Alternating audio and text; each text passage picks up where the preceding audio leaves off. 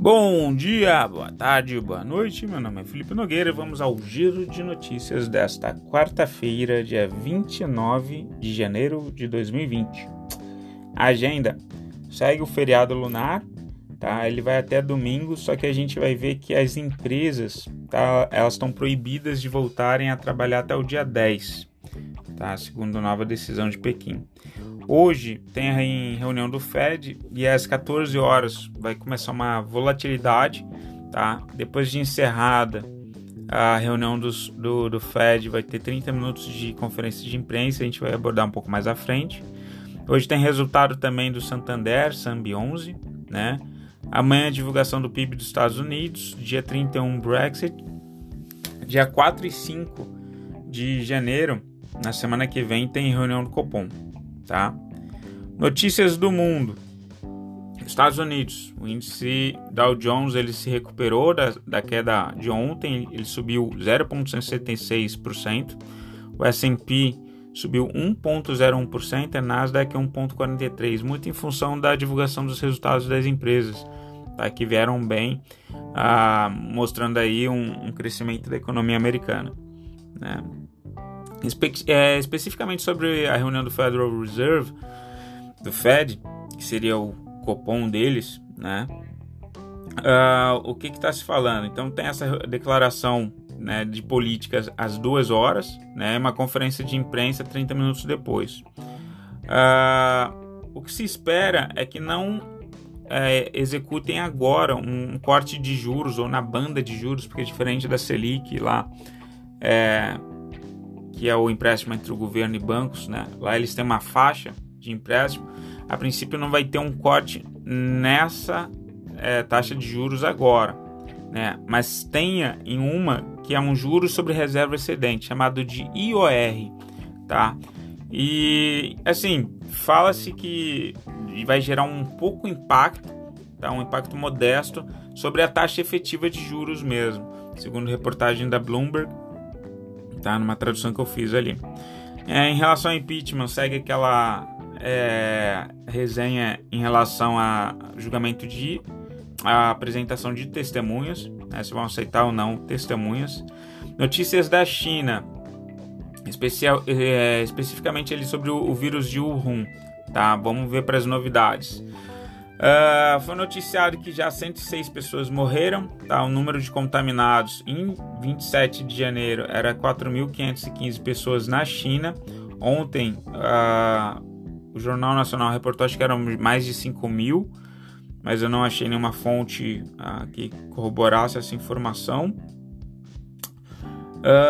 e sobre a SAR, eu separei uma, uma entrevista na Bloomberg, de tradução também, do Tom Orlick. Ele é o chefe economista da Bloomberg. E aí ele diz o seguinte, é, abre aspas, né? É, os surtos de doenças que podem ter um impacto negativo marcado no crescimento da China. Se isso acontecer novamente, a maior representatividade da China na economia global aumentaria significativamente os efeitos da doença. Tá? Outra lição deixada pelo SARS, SARS foi uma doença, é uma gripe também que aconteceu entre 2002 e 2003, tá? É, ele falou o seguinte: uma reação de pânico nos estágios iniciais do surto pode exagerar os riscos. Ou seja, o que ele está falando é o seguinte: é, se esse é, vírus de fato impactar a China, como a China hoje tem uma representatividade na economia muito grande, isso pode afetar a economia global. Mas ele falou também que é comum ver pânico exagerado nos estágios iniciais, tá? O que a gente tem hoje é, a princípio não tem cura, a gente vai ver que tem uma notícia nova de Hong Kong, tá? Uh, mas vindo de um jornal chinês e a mídia lá como é controlada, a gente tem que ter um, um ser um pouco conservador, um pouco é, frio, né? Não ser tão emotivo na análise do, das informações que chegam. Mas o fato é que a China, eles adiaram a volta do trabalho para o dia 10 de fevereiro, mas a bolsa vai voltar a negociar dia 3. Inclusive o minério de ferro impactando a Vale, tá? O índice Nikkei no Japão, ele avançou 0.71%, tá se recuperando da queda de ontem, de anteontem no caso, né? É... e aí notícia de Hong Kong. Eu coloquei um link, tá, para um jornal que é SCMP, SCMP. Eles falaram o seguinte: é um jornal chinês, tá? É China Post, se eu não me engano. E pesquisadores de Hong Kong já desenvolveram vacina, mas precisam de tempo para testá-la, revela o especialista. Eu coloquei o link ali na parte escrita, vale dar uma lida. Uh, não vi nenhum jornal do Brasil noticiando isso ainda, uh, mas vamos acompanhar. Notícias da União Europeia: Brexit continua aí é, previsto para o dia 31 de janeiro, foi para o Parlamento Europeu para sancionar né? Entrou hoje amanhã estão sancionando, volta para o Reino Unido e fazem a saída. É, Europa em geral, é, principalmente a Alemanha, as ações europeias subiram ligeiramente nessa quarta-feira, ajudadas pelas ações do banco, é, que apresentaram bons resultados, principalmente o Santander. Tá? O Stox, que é o índice europeu, o Stock 600, né? Ele subiu 0,1%. Uh, uma alta modesta pessoal ainda está meio receoso, mas veio muito em função de resultados positivos dos bancos, tá? Brasil, é, indicadores macroeconômicos do, do Brasil. O PIB ele está previsto para 2,31 para 2019, o resultado ainda vai ser é, liberado, tá? E a previsão de 2,5 para 2020. Então, um PIB voltando a aumentar PIB para cima, a retomada da indústria. O que a gente espera é que, como a gente viu no final de 2019, eh, o PIB ele se deu muito mais é, em função do serviço da iniciativa privada e da venda de commodities agrícolas também da iniciativa privada, menos da iniciativa pública, né? E menos também da iniciativa da, da, do setor industrial, que se espera é um crescimento agora do setor industrial. Vamos ver se isso procede, tá? Selic, previsão aí para corte para de 0,25%. Vamos ver se vai acontecer. Semana que vem tem reunião do Copom. DI, o DI ele subiu em função da queda, né, 4,93% o de janeiro de 2022, o janeiro de 2023 foi para 5,47 e o, e o janeiro de 2025 ele recuou, ele foi para 6,17, tá? O que subiu apenas foi janeiro de 2022. Depois de dias longos de queda, eu sempre peço para o pessoal olhar uh, uh, os CDBs ou títulos de, de crédito privado, enfim, atrelado a IPCA. Né? Por quê? Porque as taxas que acompanham esses títulos mistos tendem a subir melhor no dia seguinte de grandes quedas. Ontem, também, como foi um, um dia que acionou muito stop, é um dia bacana para a gente ver o rebalanceamento da carteira. Mas como a bolsa ela pode vir a cair, eu vou falar com o pessoal que é mais trader, enfim, que é, no meu grupo mais trader algumas ações que o, o Giba, o Thiago tem levantado como ações fortes, eu vou passar a lista. Mas uh, quando a gente leva os stops, é legal a gente fazer esse rebalanceamento da carteira e quando as, a, a bolsa vem de um, um grande período de alta, geralmente é o período que a gente busca o que? Proteger o dinheiro para não devolver ao mercado. Né? Eu tenho visto com bons olhos os COIs, porque eles não têm mais aquele problema de tirar tanta liquidez do papel. É uma forma barata de investir em ouro e ações lá fora. Quando a bolsa ela cai, né, eu gosto de descer, cair com ela líquida. Né, eu acho que no semanal ainda está caro. Uh, e aí lá embaixo eu tento pegar boas ações, principalmente no semanal, com alvos maiores, né?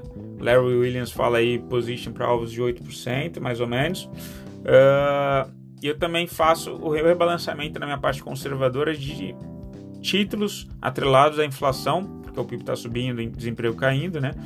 Uh, e, e porque você vai ter taxas maiores, melhores, né? O dólar. Notícias do dólar. O dólar teve uma baixa de 0,34%, foi a R$ 4,19.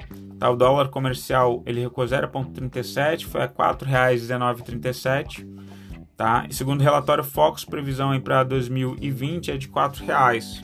A princípio ele cederia até o final do ano, é, principalmente com a entrada de investimento estrangeiro por causa de privatizações no segundo semestre. Ibovespa, notícias do Ibovespa. O Ibovespa subiu 1,74%, deixou muito arame nos gráficos. Eu acho pouco forte, um arami que é um sinal de reversão altista, né? É, para vir buscar fechar topo uh, logo em seguida, né? A gente tem que ficar de olho, mas enfim, entre o que eu acho que o mercado faz não tem a menor relação, né? Uh, notícias corporativas. Azul. Azul saltou 8,58% ontem, teve um, uma baita subida porque eles soltaram uma notícia que eles vão é, subarrendar aviões da Embraer, o E195. Tá? Eles têm um plano de frota de 5 anos. Eu conversei com alguns clientes que eles são pilotos uh, e eles falaram o porquê da importância desses 5 anos. É porque depois dos 5 anos as aeronaves elas começam a demandar uma manutenção e trocas de equipamento uh, muito mais frequentes. Tá? E com os equipamentos cotados em dólar, uh, vários equipamentos vindo de fora, uh, isso costuma gerar um custo excessivo para a empresa. Né? Quando a empresa ela não consegue é, renovar a frota, uh, isso começa a gerar um custo muito grande. Foi mais ou menos isso é, que justifica o Webjet no início ter sido tão barata e depois ela ter quebrado. Ela era tão barata porque precisava de menos manutenção, tinha menos custos, tinha passagens baratas. Depois que passou cinco anos que a manutenção começou a ficar cara, é, isso começa a comprometer a receita, tá? A Petrobras, a Petrobras subiu 2,75, puxadas pelo, pela alta do petróleo no exterior, tá? E aí reportagens do Valor Econômico dizendo que ele fechou o pool de bancos, eles estão falando lá em sindicato de bancos, mas é o grupo de bancos né, que vão coordenar a venda das ações da BR Distribuidora. Tá? JBS. JBS teve um avanço também de 3,26%, depois é, de uma notícia até que a gente já tinha falado ontem, que eles assinaram um acordo da WH Group é, é, é, de fornecimento de carne para o mercado chinês, tá? é cerca de 3 bilhões de reais por ano que eles vão faturar. Vale 3, a Vale 3 ela valorizou 1,37% depois de uma forte queda, deixando o gap. Tá? A mineradora ela suspendeu por tempo indeterminado as viagens de negócios para a China, tá? Uh, que é o maior cliente deles. Então a gente tem que focar muito nessa questão de desaquecimento da China, a China sendo mais intervencionista, esse PIB puxado pela iniciativa pública e não pela iniciativa privada, tá? de construção de infraestrutura. Eu tava, eu tava vendo uma, não sei se alguém viu isso, uh, construção de um hospital. Eles estavam, eles mostraram um terreno sendo aplainado. Uh, e eles falaram, olha, na semana seguinte vai ter um hospital aqui para cuidar dos doentes, de vários andares. É impressionante, assim. Uh, o Brasil tá, é bem complicado essa parte de construção, né, de demora, enfim, de infraestrutura, principalmente vindo do governo público. Uh, BBAS, a União concluiu a venda das ações excedentes do Banco do Brasil, estava trazendo liquidez, papel e jogando também o papel para baixo. Ah, vamos ver se o Banco do Brasil aí reage. Tá? Estrangeiros seguem na ponta vendedora pela B3. Reformas, nada de novo também. O governo está lutando aí para favorecer a entrada de estrangeiros nas licitações, né? É, removendo alguns é, partes ali de, de, de, de, favorecimentos, inclusive quando você tem a formação né, da, da, comissão, aí tem a publicação do edital, tem alguns itens de pontuação que favorecem itens nacionais, enfim, eles querem alterar essa parte. Commodities, notícias sobre commodities, minério de ferro está fechado, só volta a negociar lá dia 3. Ouro, o ouro ele, eles caíram, tá? Numa correlação inversa com o mercado. Ontem o mercado global se recuperou um pouquinho, né? depois de uma queda muito forte.